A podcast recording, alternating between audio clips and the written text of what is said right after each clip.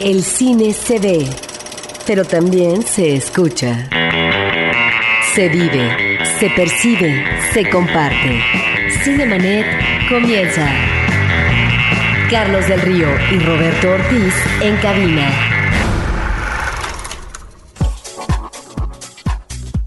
Roberto Ortiz, fuera del frío que hay en esta cabina, ¿cómo estás? No tan bien si consideramos eh, que me encuentro con gripa, con una... ¡Qué barbaridad!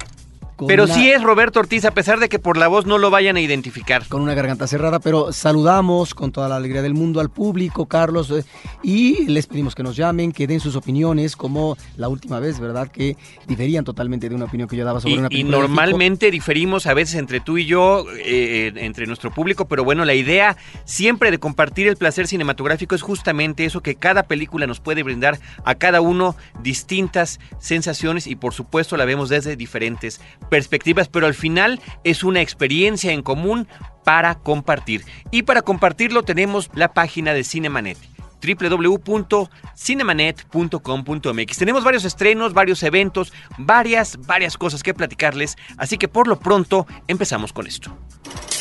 Cartelera. Los estrenos en pantalla grande. Yo diría, Roberto, querido público, que esta semana podríamos ponerle casi una mención honorífica a los estrenos comerciales de la cartelera. Creo que son diversos, casi siempre lo son, pero eh, con algunas propuestas muy interesantes y en esta ocasión, inclusive, y ya lo sabrán ustedes al final de esta sección, con dos palomitas de la semana. Las palomitas de la semana las damos normalmente a una película que creemos tanto Roberto como yo que es lo mejor que hay que ver en la cartelera. Bueno, pues esta semana ni más ni menos que tenemos dos. Pero bueno, vamos a arrancar con las que no son tan palomitas de la semana y entre ellas está una comedia que se llama A él no le gustas tanto, He's Just Not That Into You, una comedia de Ken Cuapis con Jennifer Aniston, Scarlett Johansson, Jennifer Connelly, entre muchos otros actores y actrices que participan en la película en una eh, suerte de comedia romántica eh, las reglas de cómo acercarse al sexo opuesto, tanto de parte del hombre como de las mujeres, y que de alguna manera, Roberto y público, me, parece que me recuerda demasiado a la película inglesa Realmente Amor, que también estaba plagado de, de personalidades, como Liam Neeson, por ejemplo, o Hugh Grant, entre otros, y que funcionaba mucho mejor y que deja una mayor sensación de satisfacción en este tipo de películas en las que uno pues sale al final de la cinta sintiéndose bien. En el caso de Love Actually, de Realmente Amor. Esta a él no le gustas tanto, pues como dice su título, no tanto. No tanto. Roberto, también se estrenó una película que se está identificando como si fuera de horror, Ecos en la Oscuridad, All the Boys Love Mandy Lane, todos los chicos aman a Mandy Lane y esa es justamente la premisa de la historia. Adolescentes que están enamorados de esta chica que se ha vuelto verdaderamente hermosa en sus años mozos y eh, durante una visita a un rancho de alguno de los compañeros, pues todos quieren con ella porque además ella es virgen y empiezan a desaparecer todos estos candidatos, empiezan a morir misteriosamente. Ecos en la oscuridad, All the Boys Love Mandy Lane. Eh, también se estrena una película que aquí en nuestro país, en México, se llama Salvajes. El título original es Fierce People, es una coproducción de Estados Unidos y Canadá. El director es, es curioso, esto es Griffin Dunn. Él, primero que nada, fue actor y yo creo que lo tendremos identificado quienes gustamos del cine de Scorsese por la película Después de Hora, After Hours. Él es este hombre que se ve envuelto en una noche en Nueva York en cualquier cantidad de cosas que ustedes se puedan imaginar. Bueno, también él es, también, perdón, es ¿Sí? Eh, actor de Un hombre lobo americano. Claro, un hombre lobo americano en Londres. Yo y él, me parece que es uh, un actor que en su época de juventud funcionó muy bien para ciertas películas y que queda efectivamente para la historia con esta película enorme de Scorsese. Esa yo creo que es la que, la que más destaca. Ahora también ha incursionado como director en mucho menos películas de las que él ha actuado. En eh, ese sentido, Carlos, fíjate que él desde el 94 uno de sus cortos, eh, que es ah, considerado como un corto nostálgico, fue nominado al Oscar. Y después hace también eh, otras películas, me parece interesantes, no tanto Hechizo de Amor del 98, pero sí hay una película también de los 90 que se llamó Adictos de Amor. Me parece adictos al Amor. Adictos, al, amor. una película muy afortunada, una película que eh, en tono de comedia planteaba, además con una Meg Ryan eh, espléndida. Todavía sí, la, cuando, estaban, la estaban todavía rescatando de, Todavía- de- del éxito de When Harry Met Sally. ¿no? cuando, cuando Meg Ryan funcionaba bien en el cine, en sus épocas, por supuesto, de juventud sustanciosa. Pero esta película tenía que ver mucho con el humor negro, Carlos, y tenía que ver también con la mirada del Boyer, y se volvía un, un asunto de, de- de mucho atractivo para el público. Me parece que. Como director ha hecho dos que tres películas interesantes, pero al mismo tiempo llegó a ser productor, Carlos, imagínate, de una película como Al filo del vacío, una espléndida película de los 80 de Sidney Lumet. Sí, ahora lo chistoso, lo curioso es que de estas películas diferentes que él ha dirigido, esta la hizo hace cuatro años. No entendemos por qué por los vericuetos de la distribución, tanto en Estados Unidos, porque allá se estrenó dos años después, pero aquí en México nos está llegando cuatro años más tarde, 2005 a 2009, cuatro años, cuatro años de diferencia. Los actores jóvenes que participan en esa película, pues ahorita ya no digo, siguen estando jóvenes, pero ya pasaron varios años y algunos han trascendido notoriamente en su carrera profesional. Bueno, independientemente de todo eso, que creo que valdrá la pena mencionarlo al final, me parece que Salvajes es una película verdaderamente interesante, una, una apuesta novedosa, una, una mirada como de cine independiente a una historia que se ubica en un verano en el año de 1980. Una madre estupenda, Diane Lane, que es alcohólica, que es drogadicta, tiene un hijo adolescente, Anton Yelchin, que es el que lleva verdaderamente el peso de la película, este muchacho estupendo que ya tiene otras películas en la que actúa de muchacho como lo hace en esta, de muchacho maduro, centrado y que finalmente él es el que tiene que poner en orden a sus diferentes figuras paternas, en este caso a esta madre que con estos problemas que tiene de adicciones recurre a un amigo millonario que tiene, que es interpretado también estupendamente bien por Donald Sutherland, para eh, pedirle apoyo, primero para pasar el verano en la propiedad que él tiene, 15 kilómetros cuadrados de una propiedad inmensa en el estado de Nueva Jersey, donde él es como si fuera un rey. Allí tiene sus diferentes, su mansión, sus casas de campo, sus casas de huéspedes y demás.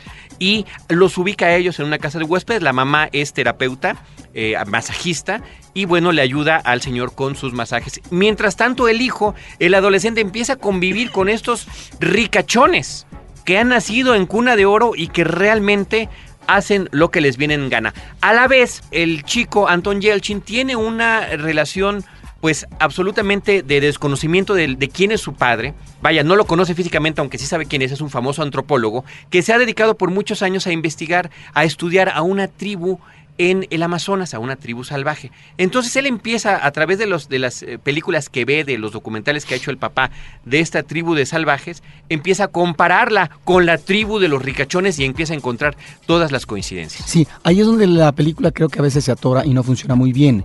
Eh, cuando está el elemento gráfico, porque es un documental efectivamente, el niño desde que va con su madre a esa eh, mansión lleva eh, bajo sus brazos unos uh, rollos de 16 milímetros uh -huh. que proyecta después eh, con otras personas y en donde efectivamente se dan como estos elementos de comparación en cuanto al comportamiento. Este comportamiento en principio salvaje, digamos, de una tribu en el Amazonas, pues pareciera que se repite en la modernidad, en una clase privilegiada que finalmente lo tiene todo en términos de comodidad y de resolución material, pero que sin embargo tiene pronunciamientos y exabruptos eh, que lo ponen en el lindero de lo que diríamos eh, la conducta salvaje e irracional. Eh, creo que a veces ese tipo de comparaciones no están muy bien manejadas desde mi punto de vista. Sin embargo, yo creo que lo que en principio parecía, Carlos, como una película amable, uh -huh. que no iba a ir más allá, a propósito del proceso de transición, de iniciación a la vida por parte de este adolescente, de enfrentamiento ante una madre que pareciera que tiene sus cartuchos gastados y que difícilmente va a reivindicarse y a resarcirse porque tiene realmente eh, todo, digamos, en contra. Imagínate, el alcoholismo en cualquier momento está tentada a eh, probar el alcohol, etcétera, y, y, también la droga. De tal manera que después vemos momentos eh, difíciles, fuertes, ¿no? que son inesperados. No es que sea una vuelta de tuerca, pero que finalmente suceden a, a más de un personaje y eso creo que enriquece y le da mayor definición en lo que es la conducta y eh, la psicología también de los personajes. Ahí me parece que es donde la película funciona muy bien, sobre todo Carlos, con este tono apacible de entorno hermosísimo, en donde pareciera que es el jardín en donde todo se tiene resuelto porque lo mismo puedes cortar una flor, una fruta y vives felizmente eh, tu temporada de verano. Sí, efectivamente, si bien no es la gran vuelta de tuerca porque además no pretende serlo, sí es un masazo al espectador porque de repente empieza a cambiar todo ese entorno idílico, por llamarle de alguna manera, en el que están viviendo los personajes, que por supuesto cada uno tiene su conflicto. De verdad que el reparto es digno de destacarse. Insistimos, el papel de la madre lo hace la bellísima Diane Lane, el papel del ricachón Donald Sutherland, antes de que él hiciera esta serie que se llama Dirty Sexy Money, donde también la hace de millonario, pareciera que se estaba preparando para ese papel. Elizabeth Perkins aparece como la hija de Donald Sutherland, también de alguna manera parece que estaba lista ya para entrarle a Witch, porque su personaje es muy similar. Chris Evans lo hizo, él es el, nieto del ricachón. Esta película la hizo antes de convertirse en Johnny Storm de los Cuatro Fantásticos. Ese, ese, dato es curioso, ¿no? Bueno, y fíjate cómo hay elementos, me parece, bien trabajados eh, en cuanto al guion, en donde la presencia de un hombre eh, ya ah, viejo, que está en el lindero de la enfermedad y posiblemente de la muerte próxima, eh, Donald Sutherland. Bueno, eh, la relación que se da entre él y el adolescente me parece que es muy interesante, eh, sin ser demasiado explicativa, creo que de alguna manera nos está remitiendo a esta pesadumbre o diríamos a este lastre por parte del muchacho de la ausencia paterna. Este hombre al cual le escribe que es el padre constantemente una, dos, tres cartas. aunque nunca las mande. Aunque cartas, esas cartas no van a tener destino final, pero que sin embargo ahí está esta situación de compensación en la vida a partir de nuevas relaciones humanas como es la del adolescente con el hombre eh, rico y que es dueño de una gran mansión. Salvajes, Fierce People y ya para finalizar aparece también en esa película Kristen Stewart, que es la chica que ahora se ha vuelto muy famosa por esta película tan terriblemente mala que es Twilight.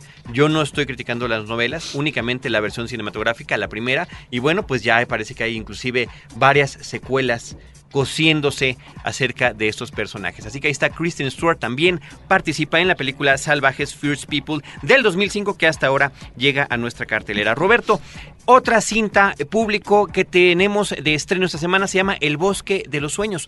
When a Man Falls in the Forest. Cuando un hombre cae a un bosque. Y creo que es una película interesante sobre, sobre eh, personas que ya están entre los 30 y los 40 años y que no encuentran el sentido propio de sus existencias, a dónde han llegado, qué han hecho. Eh, uno, uno es un arquitecto que tendrá posiblemente algún problema con la ley por haber ejercido antes de tener su título.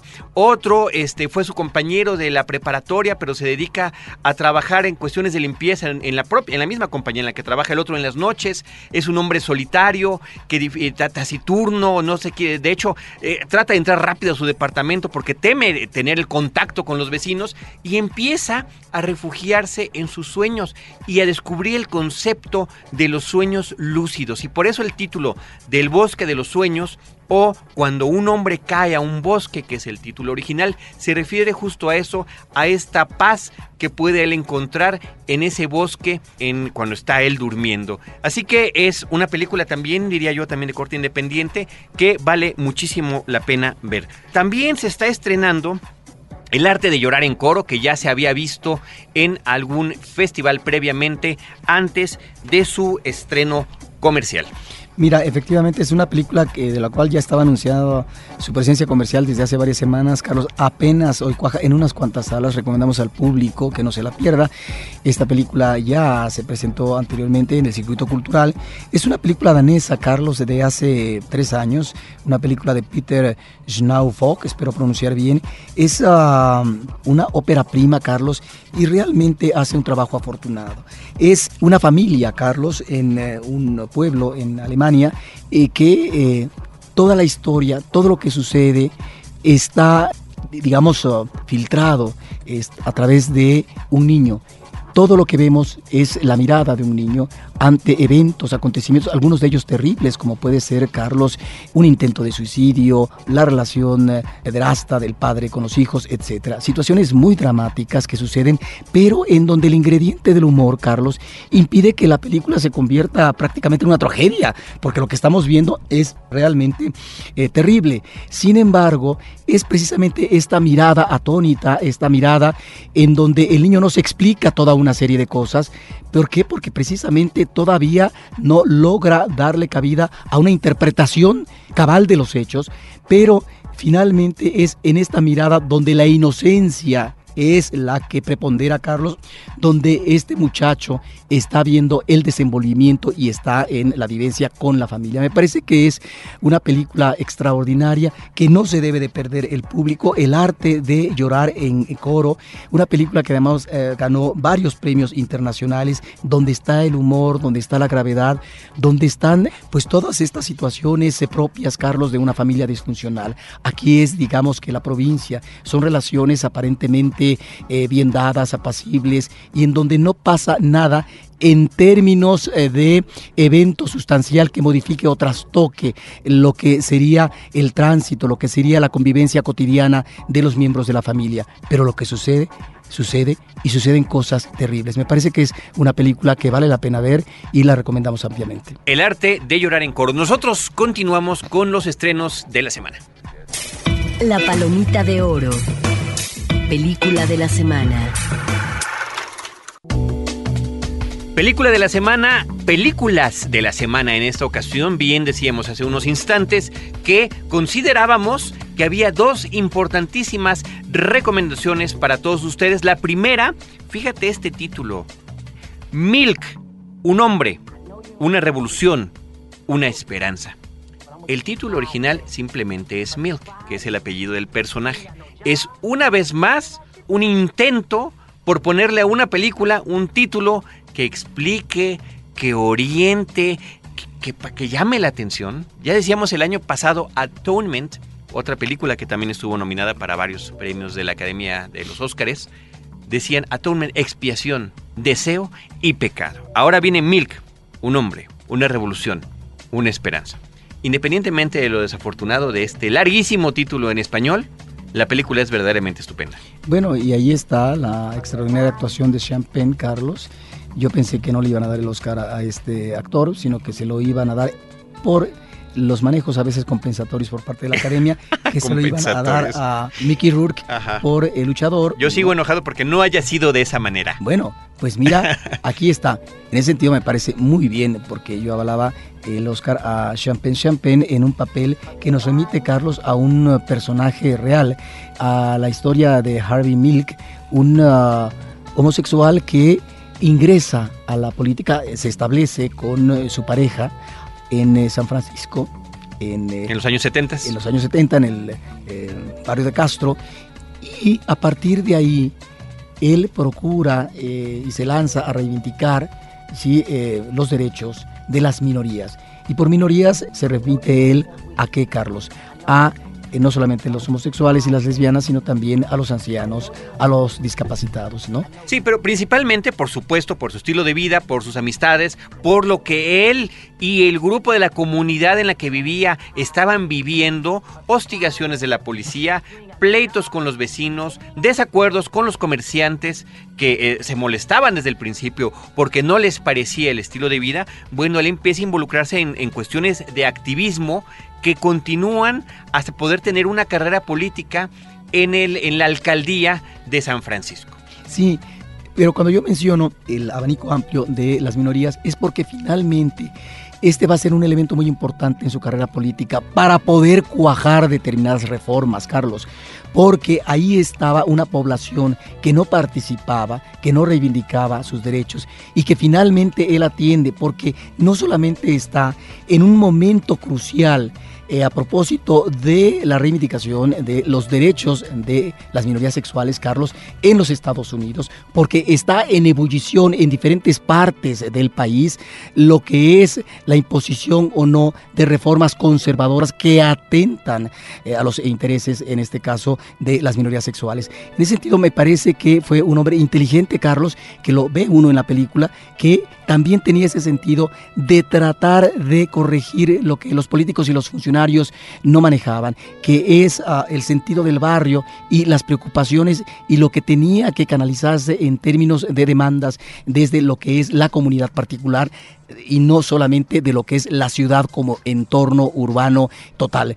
Y la película, Carlos, nos maneja eh, a manera de ficción, digamos, en términos eh, de lo que es la presencia de él con un micrófono hablando de lo que es su pasado, de tal manera que la película nos va remitiendo con flashback a lo que fue su vida, ¿sí? desde que eh, se traslada a, San Francisco y comienza su trayectoria política. Pero también, Carlos, allí hay un manejo afortunado por parte de Gus Van Sant, toda una serie de imágenes que nos muestran el ambiente que se vive en esos momentos en San Francisco, imágenes de archivo fílmico, donde vemos la situación de la política, la situación social, la situación de las manifestaciones, las represiones de, repente, y esto es muy sintomático en la cinta, el arranque en blanco y negro es precisamente una manera como la policía llegaba, eh, las redadas llamadas, ¿no? A los bares o lugares de convivio homosexual. Bueno, desde el principio encontramos este toque por parte del cineasta de manejar el referente de la época y finalmente encarnar su personaje a, través, digamos, de la actuación. Históricamente, el personaje de Harvey Milk está considerado como el primer político estadounidense abiertamente homosexual y eso le trajo condiciones terribles que terminan con su vida trágicamente, eso es un hecho histórico y además es justamente con lo que arranca la película. La noche, además el archivo de televisión original, la noche en la que se anuncia que él y el alcalde han sido asesinados. Y a partir de ahí justamente empieza lo que comentas de la cuestión del flashback hacia todo lo que tiene que ver su historia, a partir del momento además en que se instala en San Francisco cuando pone su negocio de fotografía en San Francisco antes de incursionar políticamente. Yo quiero destacar una cuestión muy importante de, la película, eh, además de que bueno, está impecablemente llevada por Gus Van Sant, aunque tengo ahí un pequeño, pequeño comentario que hacer y que quiero discutir contigo Roberto, es la cuestión del reparto. Champagne obviamente ganó el Oscar por esta película.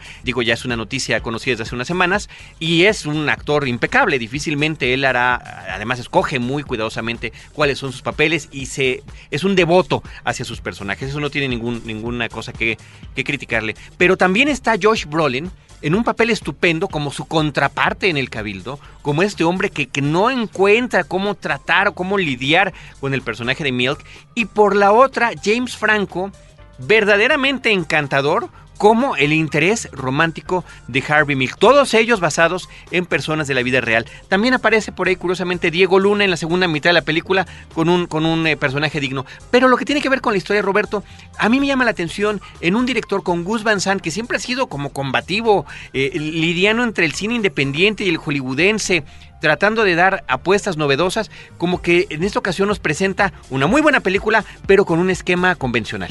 Bueno, pero yo no creo que esto vaya en detrimento, Carlos, de la calidad y lo que finalmente nos presenta el director. Puede ser efectivamente, como tú dices, una película de corte tradicional en cuanto a lo que puede ser la narrativa, pero, pienso que ahí están, digamos, todos los elementos que maneja Gus Van Sant y logra logra cubrir muy bien un personaje que ahí está para la historia, Carlos, y que el cine y eso debemos agradecérselo a la industria, nos refresca de vez en cuando personajes de las cuales a veces como público masivo no tenemos eh, la constancia o no tenemos el referente por falta de información o de procuración de información por parte de uno. Una de las cosas también que me llaman la atención es este espíritu combativo de gran compromiso en estas luchas que se dieron en los 70, Carlos, por los derechos de las minorías sexuales. Mira, al final de la película, en los créditos, observamos la trayectoria posterior de los compañeros y amigos que estuvieron trabajando como grupo entusiasta con ah, eh, Milk, bueno, que finalmente está dada eh, a través de su trayectoria profesional y de vida la congruencia, es decir, el compromiso ante un momento eh, que fue, digamos, de juventud, pero que los marcó de por vida y que los metió en una dinámica de compromiso hacia una serie de elementos que se necesitan para mejorar las relaciones y sobre todo también, Carlos, lo que es el tejido social, ¿no? Milk, un hombre, una revolución, una esperanza de estreno en cartelera. Se ganó Oscar a Mejor Actuación Principal con Champagne y Mejor Guión Original. Eh, la otra palomita de la semana, la otra película que queremos recomendarles ampliamente es una película que se llama Watchmen. Es la película que en español se llama Los Vigilantes, basado en una novela gráfica escrita por Alan Moore y dibujada por Dave Gibbons, que, eh, bueno, ha sido legendaria y objeto de culto por muchos años desde que fue publicada y nos ubica en un mundo alterno a mediados de los años 80 en el que hay superhéroes que si bien no todos tienen superpoderes, únicamente uno los posee, la otra cuestión que ha cambiado en el mundo es que mientras Richard Nixon o Tricky Dicky, como le decían, Tricky Dick, era presidente de los Estados Unidos, logra ganar con el apoyo de los superhéroes la guerra de Vietnam y lo que ocasiona no solamente que continúe en la presidencia, sino que sea reelegido en cuatro ocasiones más. Nos encontramos en un momento de la historia además álgido de la Guerra Fría, que me pareció muy interesante que se esté recuperando en esta película este contexto que históricamente fue tan conflictivo, tan difícil, tan duro, pero que se reflejó tanto por el cine estadounidense como por el cine soviético, de distintas maneras, con sus visiones e ideología. Entonces el mundo está al borde de la aniquilación nuclear, de la guerra, de la guerra nuclear tan temida, de la tercera guerra mundial, y eh, la historia arranca con la situación de que los superhéroes desde hace ya algunos años está prohibido que estén, que estén circulando por las calles, que son vigilantes, la gente se quejó, el gobierno los sometió y ya no existen los héroes. Pero uno de ellos, cuando inicia la película, que además lo vemos en el tráiler, en los cortos, en los avances de la cinta, es asesinado y a partir de allí se dará una serie de situaciones Roberto, que me parecen verdaderamente eh, inverosímiles, sí, pero en el mejor sentido de la palabra, porque el director Zack Snyder, que es el director de 300, logra crear un ambiente impactante de un mundo paralelo, de una realidad alterna. Sí, efectivamente es eh, una realidad diferente a lo que consideramos el curso normal de la historia, Carlos. Eh, ¿Y a qué me refiero con esto? Tú ya lo mencionaste, efectivamente se trastoca lo que ha sido la historia política, los acontecimientos del mundo en las últimas décadas, Carlos. Eh, me refiero obviamente a que eh, en el caso de la guerra de Vietnam gana Estados Unidos, pero que continúa el clima de la Guerra Fría, el enfrentamiento en lo que después va a ser Rusia con los Estados Unidos, ¿no? Eh, cuando finalmente esta situación de una posibilidad de eh, la hecatombe, digamos, nuclear, Carlos, se dio a principios de los 60 con la instalación de los misiles de la Unión Soviética en eh, eh, Cuba, de tal manera que fue el momento álgido de la Guerra Fría ante la verdadera posibilidad de que se desatara una guerra de tipo nuclear, ¿no? Pero esto se instala a años posteriores, Carlos, y la tensión sigue ahí, la tensión del mundo. Por un lado está esa situación, pero por otro lo que me llama mucho la atención, Carlos, de estos personajes, es que estamos ante más de una generación, una generación eh, que vemos en un principio eh, cómo surge, cómo eh, tienen, digamos, su presencia estelar, ¿no? Ante la sociedad, como cuidadores o como defensores de los ciudadanos ante la criminalidad, ante la delincuencia, Carlos, pero vemos inmediatamente su decadencia. Hay dos momentos formidables en el arranque de la película que me parecen sensacionales, ¿no? Que visualmente están muy logrados, ¿no? Eh, ahí está metida una, una canción de Bob Dylan que me parece que está muy bien utilizada, Carlos, de tal forma que encontramos eh, más de una generación, ¿a qué me refiero? A que encontramos a estos como más que superhéroes, héroes pero en un sentido de lo que sería la condición común eh, del ser humano, Carlos, porque tienen finales realmente eh, pues, trágicos. trágicos o diríamos que deprimentes, ¿no? Uno de ellos termina en un manicomio, eh, otros asesinados, otros asesinados, una es una alcohólica, etcétera. De tal manera que no son por otra parte, eh, Carlos, estos superhéroes que están revestidos de un poder más allá de la condición humana, ¿sí? como podría ser Superman, porque en el caso de Batman estamos ante una parafernalia, ante una tecnología de la que hace uso inmediato Batman. Aquí también, en el caso de uno de ellos que tiene una especie, ¿verdad?, de nave, eh, que esto es producto de la tecnología, Carlos, pero es a partir de eh, las condiciones normales de relaciones que da en este caso la condición humana. Eso es lo que me llama mucho la atención, Carlos, y que en ese sentido sí encontramos en lo que va a ser su desenvolvimiento, situaciones eh, de gran conflicto interno, eh, de patologías inclusive, de lo que serían también traumas que se arrastran desde la infancia. Esa definición me parece que es muy afortunada y eso es lo que le da también a la película, Carlos un clima, una atmósfera de pesadumbre y diría yo muy oscura.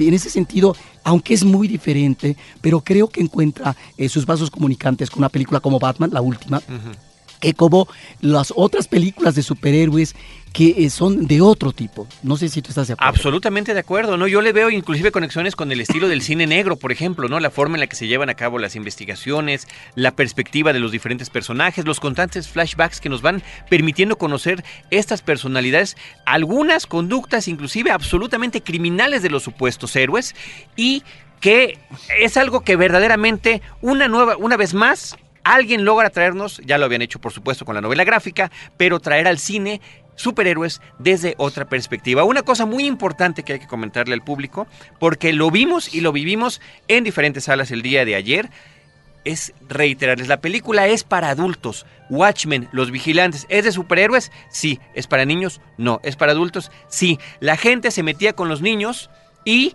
tenían que... Eh, los papás se iban saliendo poco a poco de la sala con sus hijos porque se habían dado cuenta del error que habían cometido. Por supuesto, la falla en primer lugar es de las exhibidoras eh, que permiten que entren niños o adolescentes a ver este tipo de películas. ¿no? El, tema, los temas distintos que trata la película son verdaderamente fuertes. De hecho, Carlos, el comportamiento que vemos de los, ah, eh, en este caso, de los superhéroes, Carlos, que eh, están combatiendo en la ciudad la delincuencia, pero que también están en la guerra de Vietnam, es realmente eh, sorprendente. A diferencia de los otros eh, superhéroes, Carlos, bueno, es una conducta sádica. Eh, cuando están enfrentándose, no es de repente darles unos cuantos golpes y después el apapacho para que finalmente los encarcelen. No, realmente a veces los matan, les quitan parte de sus miembros, etcétera. Bueno, aunque no llega a ser gore la película, pero lo que voy es a lo siguiente, que realmente estamos ante conductas muy violentas y la película nos los uh, demuestra eh, gráficamente. Es, la película es contundente en ese sentido. estupenda, estupenda propuesta que tenemos. Yo creo que sí, como propuesta estupenda. El único inconveniente que yo le encuentro, Carlos, es que es una película de dos horas 40 minutos aproximadamente. Y, ahí es donde a veces se encuentra, eh, digamos, eh, problemas de continuidad la cinta. Me parece que quisieron meter toda una serie de eventos y de tratamiento de los personajes que a veces eh, te satura. Yo creo que lo lograron, porque además contaron la historia completa, que creo que, creo que eso es importante. No, dos horas cuarenta, sí, yo no la sentí, mi vejiga sí, y más sobre todo si le sumamos los 20 minutos de los eh, anuncios, trailers y demás que pasan antes de la película. Vayan preparados para ver una cinta estupenda de tres horas de duración que es para adultos, Watchmen, Los Vigilantes y Milk, nuestras películas de la semana. Y nosotros nos vamos a hacer nuestro corte, nuestro intermedio, pero regresamos unos minutos después con ustedes para seguir platicando de otras cuestiones de cine que tenemos que platicar con ustedes. Cinemanet está de intermedio. Regresamos en un instante. Lo mejor del diseño y las artes gráficas lo encuentras solo en CMYK, un podcast de frecuencia cero. La vida vista desde el fascinante mundo de los colores. www.frecuenciacero.com.mx Ahora, diseñar y hospedar su página web será cosa de niños. En tan solo cinco pasos, hágalo usted mismo sin ser un experto en Internet. Ingrese a suempresa.com y active ahora mismo su plan. Suempresa.com, líder de web hosting en México. Porque sentirse bien es cuestión de decisión. Frecuencia positiva. Un podcast de frecuencia cero. Pláticas íntimas a puerta abierta. www.frecuenciacero.com.mx Cinemanet. Pues regresamos, regresamos a nuestro programa y pues en esta ocasión tenemos el gusto, el agrado de tener en la entrevista a Alberto Montoya, psicoanalista, que en principio nos llama la atención la presencia de un libro por parte de él que se llama Paisajes de la Locura, un libro donde nos remite Alberto a casos específicos de tratamiento terapéutico casos que de alguna manera lo remiten a viajes, viajes a través de la vida, a través eh, de muchos lugares de Europa, de México, etcétera, pero al mismo tiempo eh, viajes en su relación también con la pintura sobre todo y también con el cine. Bienvenido, Alberto. Muchas gracias. Pues bueno, la cuestión eh, para platicar justamente además en este programa que se llama Cinemanet contigo es del cine, de las películas y de cómo tu labor profesional la podemos vincular hacia eh, la apreciación cinematográfica. Bueno, soy, soy psicoanalista y, soy cinéfilo y veo que, que tanto el cine y el psicoanálisis están como muy cercanos, ¿no? Eh, cuando en mi labor académica, cuando doy clases de psicoanálisis, me es inevitable acabar hablando de cine. Eh, de hecho, muchas veces doy clases de, psicoanálisis con películas. O sea, está, ilustras eh, con, ciertas películas. Los tomo como casos clínicos cuando los estudiantes todavía no tienen la posibilidad de ver cine. Este, incluso he comentado en la cineteca varias películas desde un punto de vista psicoanalítico. Y bueno, mi experiencia clínica, en especial con pacientes con problemas de esquizofrenia, me remiten también mucho al cine, como decía Roberto, también a, la cuestión de la imagen, la pintura, la misma poesía. Los pacientes muchas veces en, las alucinaciones que ellos tienen son de alguna manera como cuadros, como pinturas. Y bueno, hay algunos eh, cineastas y algunas películas que, a mí me, sorprende eh, grandemente cómo los directores pueden transmitir lo que puede ser eh, la locura, ¿no? Alberto, ¿cuáles serían algunas de estas películas que seguramente debes tener ya algunas que son como básicas, de cabecera, diría yo, que utilizas en tus clases para eh, dar como ejemplos a tus alumnos? Bueno, para empezar, yo creo que una película que, que junta el psicoanálisis y el cine es Pasiones Secretas, de John Huston. En esa película, pues el, guion lo hizo Jean-Paul Sartre, que es un guion larguísimo, ¿no? Se redujo la película a dos horas. habla de la historia del psicoanálisis y justamente cómo Freud descubrió eh, el, inconsciente y a partir de ello después creó una técnica de investigación y de tratamiento para tratar las, los padecimientos o las eh, problemáticas de origen emocional y mental, ¿no? Esa es una película fundamental otra de las películas que a mí me parece muy importantes, como decías, de cabecera, es El Inquilino, de Roman Polanski. Em, al parecer la vida de Polanski fue, ha sido muy eh, llena de traumatismos y de problemas, Sus mismos ancestros polacos de origen judío, eh, muchos de ellos quedaron en los campos de concentración. Entonces él transmite de alguna manera la, la vivencia que tiene que ver con lo ominoso, con lo siniestro, con la locura. Y en esa película del inquilino eh, vamos viendo cómo el personaje central, sin darnos cuenta, porque él te va metiendo en esa trama, al principio uno piensa que realmente hay todo un complot, como dicen ahora, en contra de él, y em, él, se va despersonalizando, va perdiendo su identidad, eh, va teniendo una serie de alucinaciones, todo está en su contra y él se va transformando en, una mujer, ¿no? en Simone Schul. En fin, esa es una de las películas que me parecen extraordinarias para, para dar cuenta de lo que es, en este caso, un quiebre psicótico, eh, esquizofrénico. ¿no?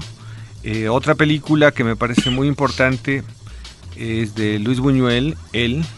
En esa, en esa película se retrata muy bien lo que es la paranoia eh, y se refleja en especial el problema de la celotipia eh, es que el personaje es Arturo de Córdoba y este va viéndose a lo largo de la película cómo se va desmoronando, cómo no puede confiar en nadie, no solo en la mujer, sino que todo el tiempo siente que le es infiel, eh, anda cuidando todo, todo el momento, la anda cuidando, encuentra signos y señas de una supuesta infidelidad.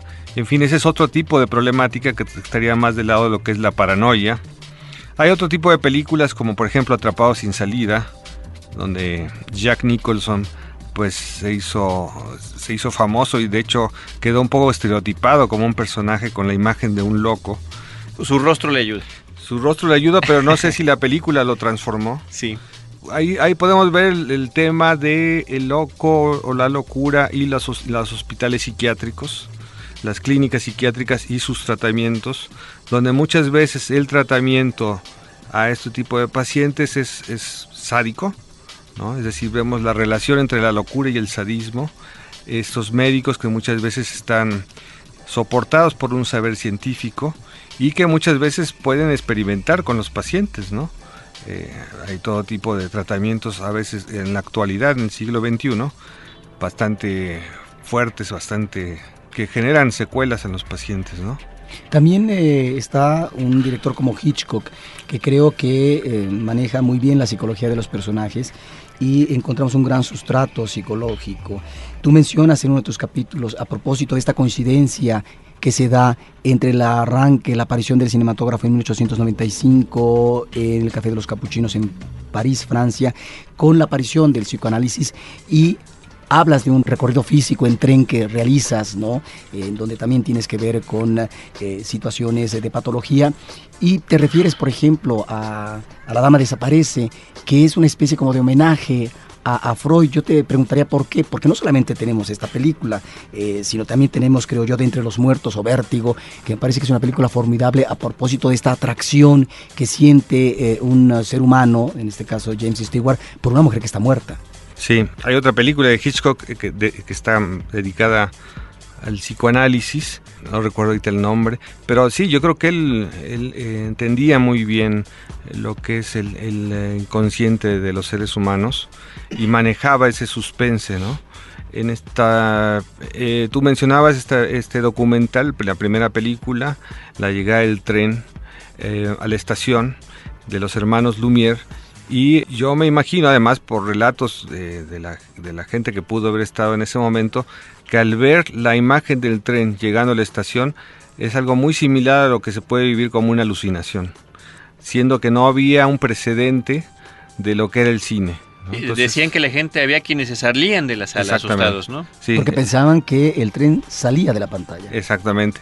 Entonces, bueno, uno de, los, de las personas que asistió a esa función fue Georges Méliès él, al contrario, él se fascinó porque dijo, ah, con esto voy a hacer más magia, ¿no? El mago del cine. El creador del cine fantástico. El creador del cine fantástico. Entonces, efectivamente, a mí esa película, que para mí es un homenaje a Freud, porque el personaje, uno de los personajes se llama Madame Freud, me recordó un caso de, una mujer que no llegaba a recoger a sus hijos a la escuela, entonces era una dama que había desaparecido, los hijos, el esposo la estaban esperando, buscando, en eso se, se creaba un montón de historias, una mujer que de alguna manera había estado anunciando su desaparición, cada que se despedía de sus hijos los persinaba y les decía que quizás sea la última vez que los iba a ver. Eh, entonces, en ese viaje en tren que yo mismo hice, en el, viaje, en el tren este que va a Londres, que va por abajo del mar, es algo muy surrealista, me hizo evocar ciertas imágenes, me hizo recordar ese caso y lo relacioné con esta película de Hitchcock, La Dama Desaparece. ¿no? Es una forma de ir juntando historias que tienen que ver con en lo que estoy viendo, en los paisajes, por eso el libro se llama Paisajes de la Locura, el cine, el arte, eh, mi práctica clínica y, eh, bueno, sobre la, vida cotidiana, ¿no? Yo creo que los, los locos muestran muchas cosas que tendríamos que poner atención, que tendríamos que escuchar, no solo decir están locos y hacer un diagnóstico, sino tratar de ver qué es lo que están diciendo, ¿no? Hay un saber delirante ahí descompuesto, pero que de alguna manera nos está interpelando. Son críticos sociales, dice Erasmo de Rotterdam, investigadores de la locura social. Tú hablabas hace rato de luna amarga. Justamente ese es otro tipo de locura también. Son las relaciones sadomasoquistas, pero en el extremo. Me parece que en ese sentido es una película fascinante, pero es una película muy dura a propósito de cómo se deterioran o de qué manera eh, también estas relaciones pasionales pueden eh, terminar de una manera drástica en no solamente eh, lo que son los afectos, sino también lo que puede ser el quebranto físico de las personas y psicológico. Sí, sí, sí, y tú ves esa, es una escalada, algo que va creciendo en esa pareja, ¿no? Donde eh, se están haciendo cada vez más daño, a veces uno es el sádico, luego el otro es el masoquista, luego se invierten los papeles y el, el daño cada vez va siendo mayor y no se separan. Entonces es una película eh, muy atrapante para el espectador. Yo creo que en menor escala tal vez se ven reflejados ahí. por estas relaciones que muchas veces se generan entre las personas, entre las parejas, y que sin embargo siguen ahí juntos. Naranja Mecánica no la tienes dentro de tus películas didácticas. Sí, claro, este es una película que, que por un lado habla de la inadaptación social de, ciertos jóvenes que rechazan la sociedad y que ellos son más bien psicópatas, son sociópatas, ¿no? Es decir, el, psicópata eh, lo que está rechazando es el vínculo social, el lazo social. Busca destruir al otro, es como su disfrute, su goce, es como una propuesta sadiana, ¿no? Donde eh, de alguna manera su planteamiento es el, amor es una ilusión, no es necesario amar al otro, no es necesario el otro, hay que abusar del otro. Eh, em, y bueno, todos estos personajes que son pandillas, que de alguna manera anticipaba eh, pues algo que iba a ir creciendo cada vez más, ¿no? La ruptura del lazo social, que ese es un fenómeno que cada vez vemos eh, con mayor intensidad. Vemos también ahí los tratamientos también psiquiátricos, el método ludovico que le aplican, donde le abren los ojos con unas pinzas mientras le pasan. Lo obligan a ver escenas violentas, a la vez que le están inyectando una, sustancia para que él reaccione. Sí, y le ponen la novena de Beethoven, que era su, su, música preferida. Entonces lo están torturando, están intentando ahí de modificar una conducta. Es el conductismo ahí aplicado. Al final de cuentas vemos cómo eso fracasa, ¿no? porque ese moldeamiento de conducta es eh, un paliativo, pero al final de cuentas eso que es inconsciente regresa, retorna, ¿no? Porque ya hay una estructura ahí dada, ¿no? Que tiene que ver con el cómo fue visto, cómo fue mirado por su madre. ¿Se, acuerdan el personaje tan extraño de la madre, ¿no? Este, de los dos padres, ¿no? Los dos padres, ¿no? Este eh, son generaciones de, de alguna manera de la posguerra eh, en fin, sí, es, es, una gran película que creo que tiene que ver con la locura más que con la psicosis. Pues es muy interesante cuando tú hablas de esta coincidencia entre el psicoanálisis y la aparición del cine, bueno, uno de los eh, directores que nos remite, nos remite precisamente al mundo del inconsciente a través de toda la dimensión onírica que serían los sueños, pues es Buñuel. Luis Buñuel, del cual ya mencionaste una película, eh, um, dijo en una ocasión, si a mí me dijeran te quedan 20 años de vida, ¿qué te gustaría hacer durante las 24 horas de cada uno de los días que vas a vivir? Yo respondería, decía Buñuel, dadme 4 horas de vida activa y 20 horas de sueño, con la condición de que luego pueda recordarlos, porque el sueño solo existe por el recuerdo que lo acaricia. Y esto nos remite, Carlos y Alberto, a esta situación de sueño, en donde el cine es, eh, yo creo que uno de sus ah, planteamientos básicos, nos sumerge en esa dimensión de tal manera que entramos, vemos una película de ficción, salimos y difícilmente podemos articular un discurso racional después que la asimilamos, entonces sí, podemos hablar eh, de una manera como más tranquila, más articulada de la cinta, pero es tal el impacto, tal el shock que es precisamente como si fuera un sueño, un sueño que lo mismo puede ser agradable y que puede ser terrible como las pesadillas propias de los sueños. Sí, exactamente. Yo creo que de alguna manera cada película es, como una vida la que pasa en, dos horas, ¿no? Hay toda una trama y ciertos personajes con una intriga, ¿no? Que nos, dejan eh, personajes muchas veces dramáticos, ¿no? Que justamente nos dejan como con muchas preguntas, ¿no? Este, buscando interpretar qué le pasaba a ese personaje. A mí en la cineteca muchas veces pasa que saliendo de la, de la película amigos me abordan para tratar de saber sobre la psicología de esos personajes. ¿no?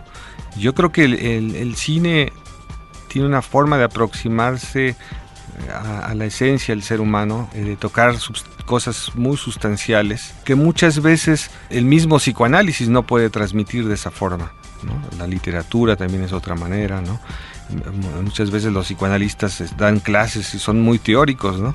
Pero por eso uso muchas veces las películas como eh, material didáctico para poder reflexionar ¿no? sobre las patologías, sobre la, existencia, etcétera. Curiosamente, este fin de semana se estrenó, la comentamos hace ratito en los estrenos, una película que se llama El Bosque de los Sueños, When a Man Falls in the Forest, que trata sobre los sueños lúcidos. Al igual que lo había hecho otra película que también se estrenó hace unas cuantas semanas, La chica de mis sueños, con Penélope Cruz. De hecho, en esa película es justamente Penélope Cruz, la chica que aparece constantemente en los sueños. ¿Es cierto este asunto de los sueños lúcidos? ¿Existe la posibilidad, no nada más de que uno se percate de que está soñando, sino de que pueda uno controlar el sueño? Eh, ¿Orientarlo? Sí, sí, sí pasa, ¿no? Este, uno trata de, eh, a veces tiene un sueño y, quiere uno seguir la trama, ¿no? Este, entonces, como que a veces uno puede como retomarlo, ¿no? Eh, a veces pasa también que en un sueño se sueña que se está soñando, ¿no? Eso es, más complicado, ¿no? Pero, pero bueno, los, sueños lúcidos no sé muy bien a qué se refiere, no he visto la película, pero... Em, em, sí, a una, a una suerte de, de técnica para eh, poco a poco darse cuenta, primero entender que uno está soñando, ¿no? En poder reconocer los patrones que uno tiene cuando sueña, que los tiene uno que notar de recién se despierta, de acuerdo a estas películas, por supuesto, ¿no? Y después, después de reconocerlos y de poder identificarse uno cuando está soñando, bueno, entonces poder decir, quiero que pase tal o cual cosa, ¿no? En lugar de dejarse llevar únicamente por el sueño. En este caso, en el caso de la chica de mis sueños, bueno, el poder encontrarse una y otra y otra vez con esta misma mujer. Sí, Sí, en realidad, tal vez pensando en lo que decía este Roberto, ¿no? Sobre el de Buñuel, pues soñamos más de lo que pensamos, ¿no? Este, es decir, tenemos fantasías diurnas, que estamos despiertos y de alguna manera estamos haciendo ensoñaciones, no estamos imaginando algo, ¿no? O tenemos ciertos ideales que también de alguna manera son sueños, ¿no? La vida es sueño, decía de la Barca, ¿no? Pero también están esos sueños que tenemos cuando estamos dormidos, ¿no? Donde cuando la persona despierta, lo más probable es que el sueño empiece a olvidarse. ¿no? Los pacientes que van a psicoanálisis, después de, se acuerdan en la mañana del sueño, llegan al, psicoanalista y ya se les olvidó. ¿no? Es decir, ahí pasa lo que se llama la represión psíquica. Los sueños justamente aparecen disfrazados, eh, no los entendemos, por eso mismo no son lúcidos, porque están reprimidos. Hay un contenido latente, que es lo que estamos buscando eh, mediante la técnica psicoanalítica, que es la asociación libre. O sea, un paciente relata el sueño, que puede ser incoherente, porque los sueños son atemporales y espaciales, y el, el, psicoanalista le pide al paciente que está acostado en un diván que asocie libremente todo lo que se le ocurre. Entonces, bueno, es mediante la libre asociación que empieza a tener lucidez el sueño. ¿No? Es, muy difícil que haya un sueño muy claro que no necesite interpretación. Generalmente los niños son los que tienen esos sueños, donde un niño sueña que, quiere un, está comiendo un pastel porque a lo mejor el día anterior quería un pastel. Entonces ahí no hay mucho que interpretar. Ese sí es un sueño lúcido. Están también las pesadillas, que también se usa mucho ese recurso en el cine. Nunca sabemos si es algo, a veces no es, el, el, director juega con eso, ¿no? Nos mete en la pesadilla pensamos que, eso es lo que está sucediendo y de repente la persona despierta en su cama sudando, agitado y, vemos que era una pesadilla, ¿no? Es, es un mecanismo psíquico eh, donde el sujeto se despierta entra se ponen los focos rojos y porque eh, su eh, inconsciente está aproximándose a situaciones que son peligrosas, prohibidas eh, etcétera. Que, eso está ejemplificado en esta película que comentábamos de El bosque de los sueños, justamente. Tenemos algunas llamadas y bueno, Arnulfo Durán felicita a los conductores y le gusta mucho la crítica acertada que hacen de las películas. Manda saludo a nuestro equipo de producción, muchísimas gracias. Y Ana María González, le gustan mucho las entrevistas con mujeres directoras y guionistas y todo lo que tiene que ver con el quehacer cinematográfico. Nosotros, Alberto, estamos ya a punto de concluir nuestro programa. Vamos únicamente a esta sección que nos falta. Reciente. Noticias en Cinemanet.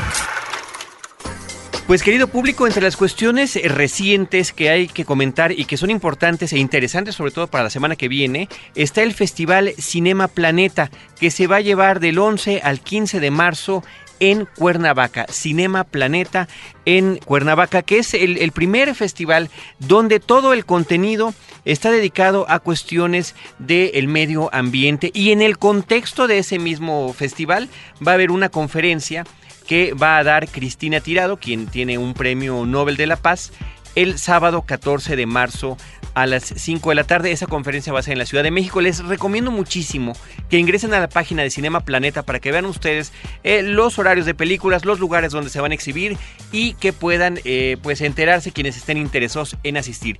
cinemaplaneta.org, cinemaplaneta.org. Y Roberto, la medalla Salvador Toscano. Rápidamente, Carlos, bueno, va a ser para Gutiérrez Eras, un músico de bastantes eh, películas y rápidamente, en su momento cuando se entregue la medalla hablaremos eh, de eh, Gutiérrez Eras, Carlos. Lo que a mí me, quisiera, Joaquín Gutiérrez Eras, de una larga trayectoria como compositor musical y también en la musicalización. Rápidamente, este fin de semana, la Cineteca presenta dos películas de Jacques Tati, un director formidable, uno de estos cómicos que se dan ya en una época, digamos, a partir de los 50, 60, un cómico formidable que retoma el gag visual de aquellos clásicos como Charles Chaplin, Buster Keaton. No se pierda, son cuatro películas formidables. Esto deviene del Festival Internacional de Cine Contemporáneo de la Ciudad de México. El ciclo está instalado en Cineteca Nacional y también rápidamente, Carlos, en el caso de la Filmoteca de la hay un ciclo dedicado a directoras de cine, de tal manera que las eh, personas podrán ubicar eh, la información por parte de Filmoteca qué cosa, eh, cuáles son las películas. Y tenemos que felicitar, Carlos, eh, a los nuevos directivos de Filmoteca que por fin nos dan ya eh, lo que es un folleto diferente de las actividades mensuales. Anteriormente una cosa realmente difícil, parecía una especie de rompecabezas, ¿no? Lo abrías, lo desdoblabas, y luego lo hicieron más pequeño. Una cosa realmente no muy cómoda para el público. Ahora tiene otro formato y bueno, eso debemos de agradecer. También pueden consultar la información en cinetecanacional.net y en filmoteca.unam.mx Agradecemos a Alberto Montoya Hernández que nos hayas acompañado y platicado desde tu perspectiva lo que tiene que ver con el cine. Muchas gracias, fue un gusto. Muchísimas gracias, eh, te lo agradecemos mucho. Roberto, desde cuándo tenía ganas de que vinieras y agradecemos a todo nuestro equipo de producción. La postproducción de Cinemanet en su versión de podcast es de Abel Cobos y la producción de Cinemanet corre cargo de Paulina Villavicencio y de Celeste North. Desde estos micrófonos, Carlos del Río y Roberto Ortiz nos despedimos. Les agradecemos su tiempo y los esperamos la próxima semana a las 10 de la mañana de 10 a 11 con Cine, Cine y más Cine. Cinemanet termina por hoy. Más cine en Cinemanet. Frecuencia cero. Digital Entertainment Network.